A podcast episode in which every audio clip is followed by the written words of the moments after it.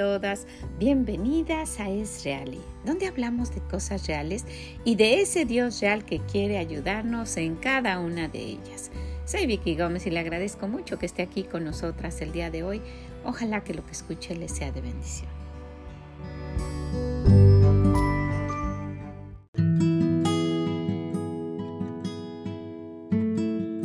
Hola, ¿cómo está? ¿Cómo se encuentra? Espero que esté disfrutando estos días, que esté contenta donde quiera que se encuentre.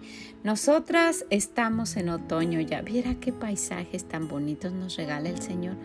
Los árboles ya están cambiando y unos se ven rojos, otros dorados, otros un poco cambiando entre verde y amarillo y son unos paisajes muy hermosos.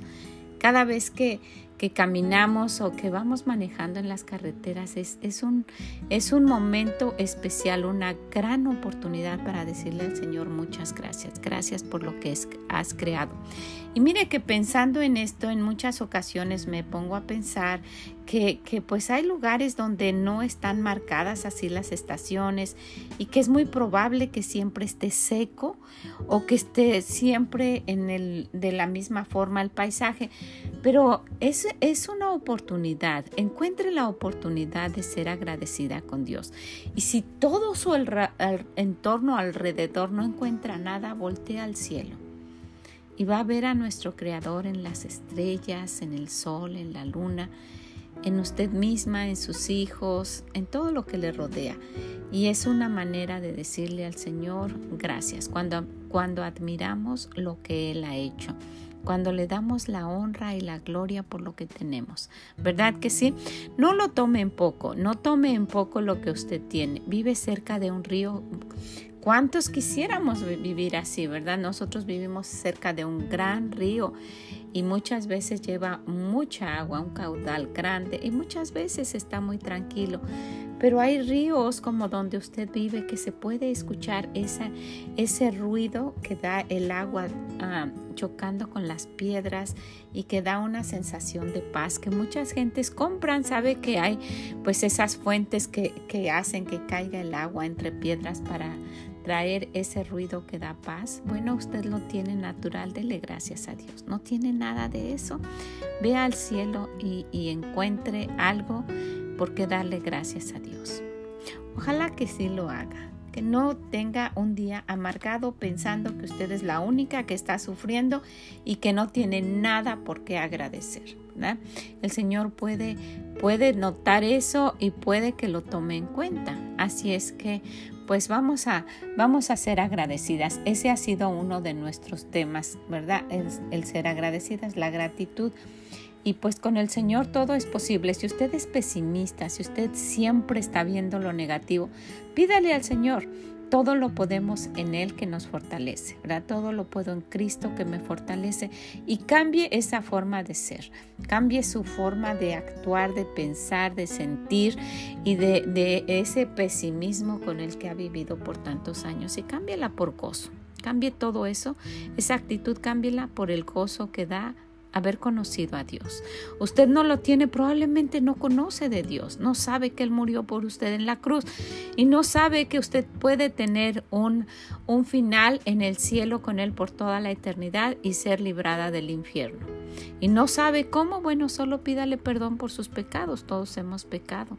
Y dígale, gracias porque moriste en la cruz por mí, Señor. Gracias porque resucitaste y vives en el cielo porque nuestro Dios es real, es real y vive en el cielo, es real y quiere ayudarnos. Y dígale, perdóname, Señor, por mis pecados, quiero estar en el cielo, en la eternidad contigo pasar esa eternidad contigo. Libra mi alma del infierno, que es donde merecemos estar por nuestros pecados. Y cuando usted hace eso y el Espíritu Santo viene dentro de usted, nos volvemos hijas de Dios y podemos recurrir a Él. Y entonces eso que usted ha vivido toda su vida puede cambiarse por gozo, a pesar de la situación en la que se encuentra.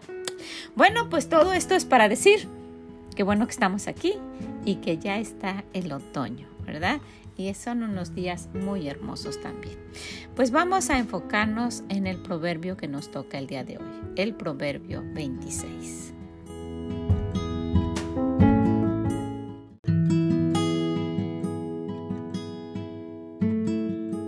Como no conviene la nieve en el verano ni la lluvia en la siega, así no conviene al necio la honra.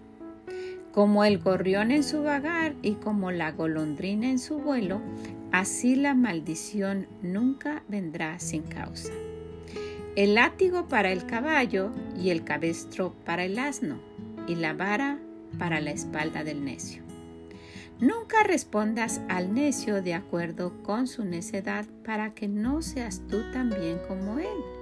Responde al necio como merece su necedad para que no se estime sabio en su propia opinión.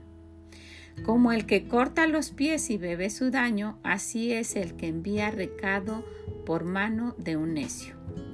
Las piernas del cojo penden inútiles, así es el proverbio en la boca del necio. Como quien liga la piedra en la onda, así hace el que da honra al necio. Espinas hincadas en mano del embriagado, tal es el proverbio en la boca del necio. Como arquero que a todos hiere, es el que toma a sueldo insensatos y vagabundos. Como perro que vuelve a su vómito, Así es el necio que repite su necedad. ¿Has visto hombre sabio en su propia opinión? Más esperanza hay del necio que de él. Dice el perezoso, el león está en el camino, el león está en las calles. Como la puerta gira sobre sus quicios, así el perezoso se vuelve en su cama. Mete el perezoso su mano en el plato, se cansa de llevarla a su boca. En su propia opinión, el perezoso es más sabio que siete que sepan aconsejar.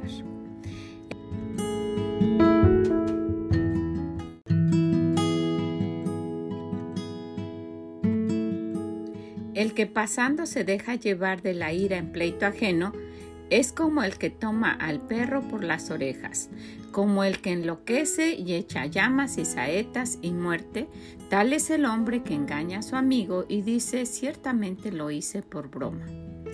Sin leña se apaga el fuego y donde no hay chismosos cesa la contienda. El carbón para las brasas y la leña para el fuego y el hombre rencilloso para encender contienda. Las palabras del chismoso son como bocados suaves y penetran hasta las entrañas.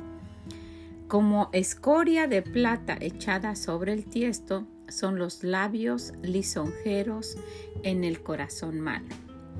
El que odia disimula con sus labios, mas en su interior maquina engaño. Cuando hablare amigablemente no le creas, porque siete abominaciones hay en su corazón. Aunque su odio se cubra con disimulo, su maldad será descubierta en la congregación. El que cava foso caerá en él, y al que revuelve la piedra, sobre él le volverá.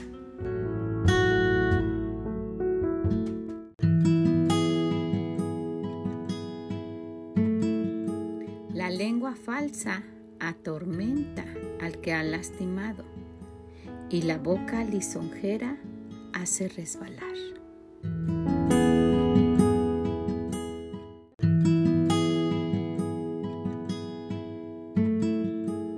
Hoy vamos a hablar un poquito del versículo 2. Como el gorrión en su vagar y como la golondrina en su vuelo, así la maldición nunca vendrán sin causa, nunca va a venir la maldición sin alguna razón. Como la golondrina en su vagar tiene un objetivo, ¿verdad? Va a llegar a un lugar. Y como la golondrina en su vuelo, y saben que muchas de estas aves regresan a ese lugar específico donde estuvieron, como, como Dios les dio un sentido de, de orientación para estar exactamente donde ellas quieren llegar. Y como así con una intención, dice el Señor que así la maldición nunca vendrá sin causa. Hay una razón por la cual hay esa maldición.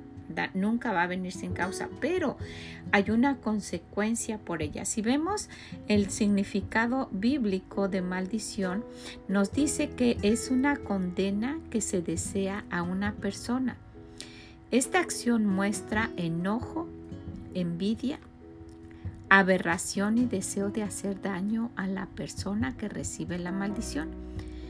Las maldiciones son los deseos o acciones que expresan el mal, buscan dañar a otra persona y tienen su origen en los malos deseos, principalmente rencores y envidias.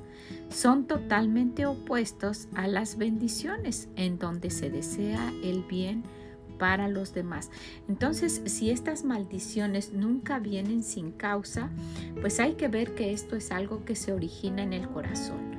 Ese mal deseo de dañar a otra persona y, pues como no se puede hacer pues algo a lo mejor físicamente, se le dice, se le desea el mal, ¿verdad? Esas maldiciones que nunca vienen sin alguna razón y necesitamos eh, pues primeramente analizar nuestro corazón tratar de estar en paz con todos, como dice el Señor, y que no salgan de nuestra boca cosas de las cuales nos vayamos a arrepentir en algún momento. Esta maldición, dice el Señor, nunca vendrá sin causa. Y hay que tener muy, muy en cuenta porque en el proverbio 27.14 dice que el que bendice a su amigo en alta voz madrugado de mañana, por maldición se le contará, porque muchas veces esas, esas disque buenas intenciones de los amigos vienen con el deseo de perjudicar. En este proverbio también, en, pero en el versículo 24 dice que el que odia disimula con sus labios, más en su interior maquina engaño. ¿verdad? Y lo hace, eh, lo hace disfrazado, lo hace como para halagar a las personas y dice el Señor, hay que tener cuidado, porque esas, esas cosas que vienen disfrazadas también son maldiciones que muchas veces lo hacen para que uno haga cosas contrarias a las que uno está pensando hacer y puede uno caer en grandes problemas.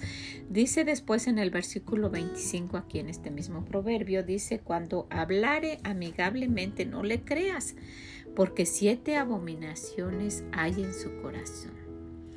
Nos dice después en el versículo 28, la lengua falsa atormenta al que ha lastimado y la boca lisonjera hace resbalar porque puede guiar, no, tú hazlo, no pasa nada, mira tú, y animan. Y, eso pues está saliendo de un corazón que quiere lastimar a la otra persona, que quiere que caiga en algún pecado y como que está siendo amigable.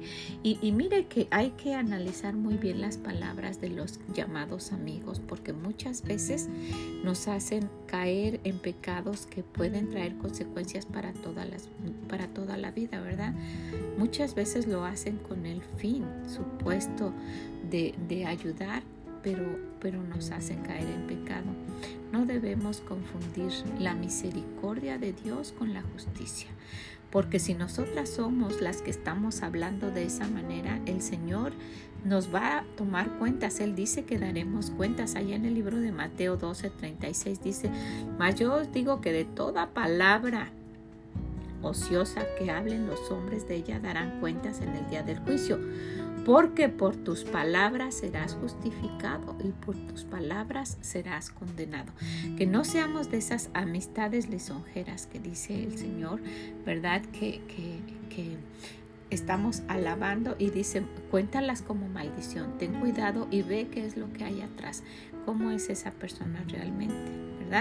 Si vemos en el libro de Éxodo, en el capítulo 20, nos dice el Señor, no tomarás el nombre de Jehová tu Dios en vano, porque no dará por inocente Jehová el que tomare su nombre en vano. Él lo toma como si fuera una maldición. Cuando alguien está diciendo sin sentido, el nombre de Dios se debe de utilizar de una manera sabia, como el Señor dice y cuando el Señor lo dice. Cuando se utiliza de una manera ah, sin sentido, se toma por maldición como una mala palabra. Entonces hay niños que aún pequeños lo dicen porque sus padres lo dicen y no han tomado en cuenta que está cayendo en los hijos algo que puede ser una consecuencia a la larga. Dice el Señor que su nombre es santo y que debe utilizarse solamente cuando estemos hablando con Él o de Él. Y hay personas que a la ligera dicen, ay Dios mío, ay, oh, oh mi Dios, oh my God, como si fuera cualquier nombre. Y eso, eso se debe tener mucho cuidado en mencionar el nombre de Dios. El Señor dice que por maldición se tomará. Debe uno darse cuenta cuando Dios dice que se utilice su nombre. Esto es muy, muy serio. No podemos mencionar el nombre de Dios como cualquier cosa. También el Señor en Efesios nos dice que tomemos en cuenta que Él no quiere que salgan palabras así a la ligera de nuestra boca. Y utilizar el nombre de Él a la ligera es, es una maldición y trae consecuencias. En Efesios 4:29 dice el Señor que ninguna palabra corrompida salga de vuestra boca, sino la que sea buena para la necesaria edificación a fin de dar gracia a los oyentes. Y sí, tener cuidado. Puede ser que alguien le quiera alabar a uno porque de verdad lo ama y, quiere lo mejor, y, pero hay mucho, mucho detrás de aquellos falsos amigos que, que dicen cosas que van ocultas para, para solamente dañar a uno. Entonces el Señor dice, no, no seas de esa manera de hablar falsamente y tampoco utilizar palabras sucias eh, y maldiciones para con las demás personas, ¿verdad? No olvidemos lo que dice el números 14, 18. Jehová es tardo para la ira y grande en misericordia, que perdona la iniquidad y la rebelión, aunque de ningún modo tendrá por inocente al culpable. Y miren que esto fue lo que le sucedió a un hombre llamado Simei. ¿Usted lo ha escuchado? Este hombre fue el que maldijo a David cuando salía, cuando su hijo se rebeló contra él y su hijo que poco a poco se fue ganando el corazón del pueblo. Después e, es muy interesante toda esta historia porque eh, David se va y dice que, que, cómo puede ir huyendo de su hijo después de que él era un guerrero que había ganado grandes batallas. Mucho lo hizo por cubrir, uh, por, pues lo amaba a su hijo, pero también por, por, por, cuidar de su pueblo, porque él no quería una guerra entre hermanos. Si vemos en el libro de Segunda de Samuel 15:13, le llega un mensajero con una noticia al rey David y le dice, un mensajero vino a David diciendo, el corazón de todo Israel se va tras Absalón. Entonces David dijo a todos sus siervos que estaban con él en Jerusalén, levantaos y huyamos, porque no podremos escapar delante de Absalón. ¿De veras? Eso no era realmente como él no tenía miedo de su hijo. Daos prisa a partir y aquí está la verdadera razón no sea que apresurándose Él nos alcance y arroje el mal sobre nosotros y hiera la ciudad a filo de espada. Haga una guerra entre hermanos y ese sí va a ser un gran problema. Y miren el corazón de David tan, tan, tan amoroso para su hijo, para su pueblo, que prefirió huir, prefirió irse y dejar a su hijo que reinara y que Dios hiciera la justicia, ¿verdad? Y los siervos del rey dijeron al rey, he aquí tus siervos están listos a todo lo que nuestro Señor el rey decida. Y el rey entonces salió con toda su familia en pos de él y se fue. Y vemos después en 2 de Samuel 16:5 que pues él iba, ¿verdad? Iba, dice, y vino el rey David hasta Beurim y aquí salía uno de la familia de la casa de Saúl, el cual se llamaba Simeí, hijo de Gera, y salía maldiciendo y arrojando piedras contra David y contra todos los siervos del rey David. Y todo el pueblo y todos los hombres valientes estaban a su derecha y a su izquierda y decía Simei, maldiciendo, fuera, fuera, hombre sanguinario y perverso. Jehová ha dado el pago de toda la sangre de la casa de Saúl, el cual en el en lugar del cual tú has reinado. Y Jehová ha entregado el reino en mano de tu hijo Absalón. Y hete aquí sorprendido en tu maldad, porque eres hombre sanguinario. Imagínense diciéndole esto al rey David y con todos sus guerreros. y, yo creo que el rey David no estaba para esas cosas, ¿verdad? Su corazón iba tan dolido por su hijo y por todo lo que estaba sucediendo y lo que estaba sufriendo su pueblo que no estaba para eso. Entonces Abisaí, que él no, estaba viendo las cosas de esa manera, hijo de, de Sarbia, dijo al rey, ¿por qué maldice este perro muerto a mi señor el rey? Te ruego que me dejes pasar y le quitaré la cabeza. Y el rey respondió, ¿qué tengo yo con vosotros, hijo de Sarbia. Si él así maldice, es porque Jehová le ha dicho que maldiga a David. ¿Quién pues le dirá por qué lo haces así? Y dijo David a Abisaí a todos sus siervos, He aquí mi hijo que ha salido de mis entrañas, acecha mi vida, cuanto más ahora un hijo de Benjamín, dejadle que maldiga, pues Jehová se lo ha dicho.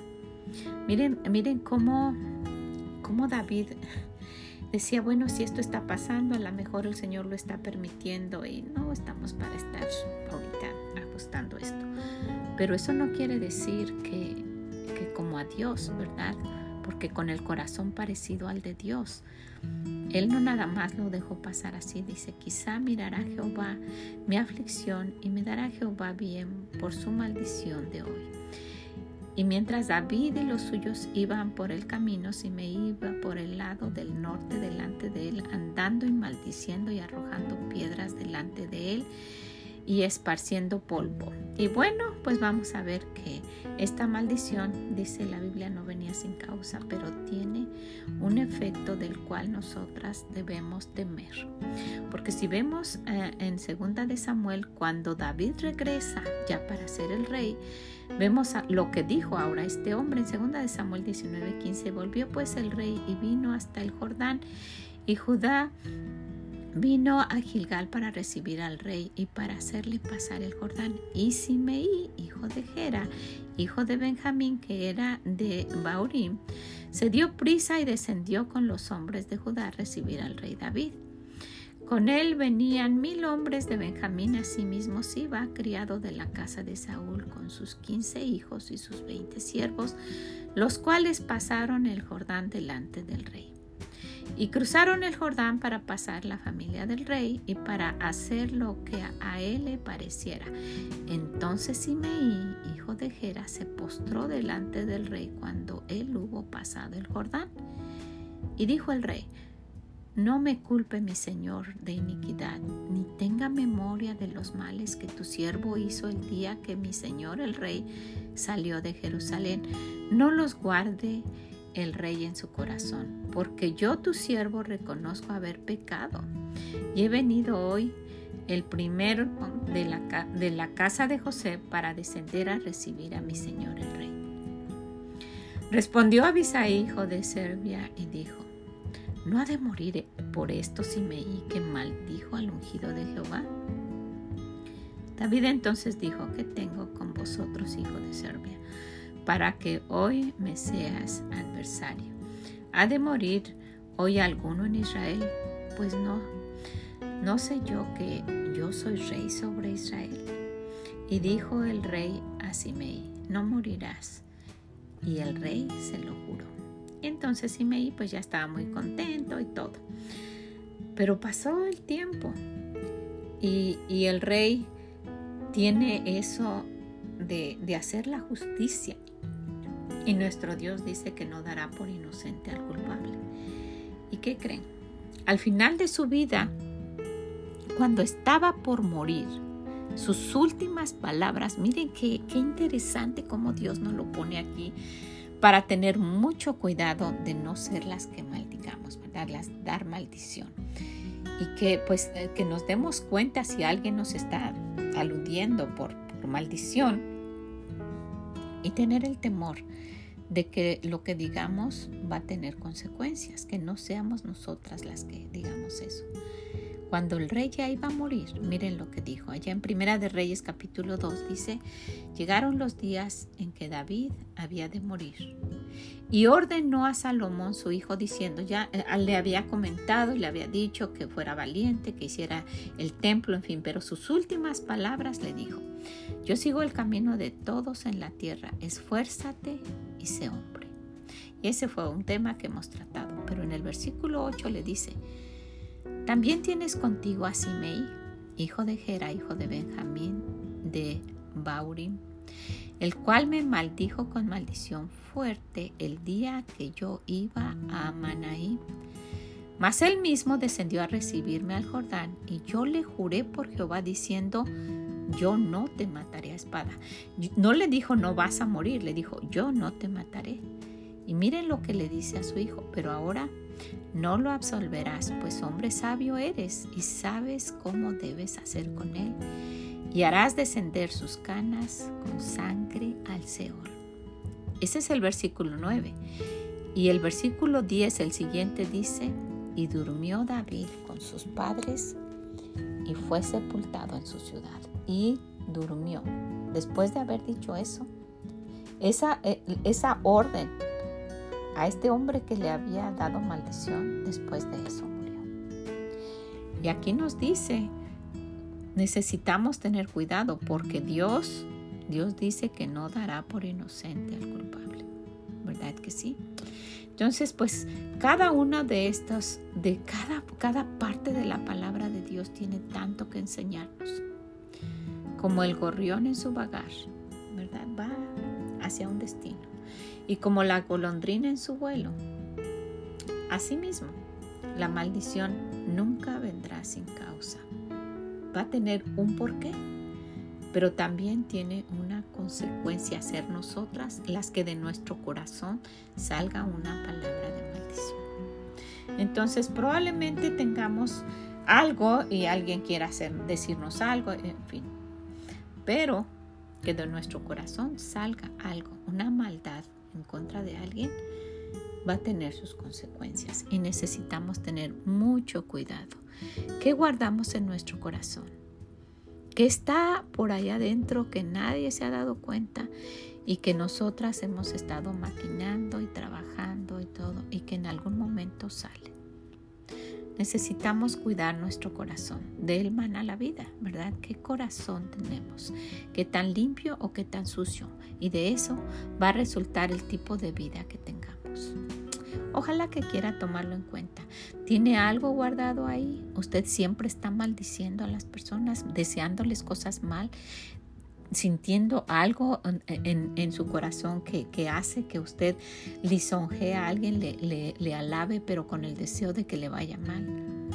Necesitamos tomar en cuenta lo que Dios dice. Cada cosa que Dios nos aconseja es por nuestro bien. Es un Dios real y quiere ayudarnos. Quiere que nos vaya bien. Necesitamos decidir escoger la maldición o la bendición. ¿Qué le parece? Pues ojalá que nos haga pensar esto, que, que si hay algo por ahí que lo querramos, pero inmediatamente sacar, no dejar que crezca, que no crezca ninguna raíz, ¿verdad? En nuestro corazón que después nos traiga problemas. Y si conoce de alguien, ojalá que le quiera animar a que saque ese rencor, ese, ese resentimiento, ese mal deseo que tiene para alguien y que se lo deje en las manos de Dios. Él es el que hace justicia, mía es la venganza, dice el Señor, yo pagaré, no nosotras. ¿Qué le parece? Ojalá que así sea, que el Señor le bendiga grandemente y nos escuchamos en la próxima. Bye bye.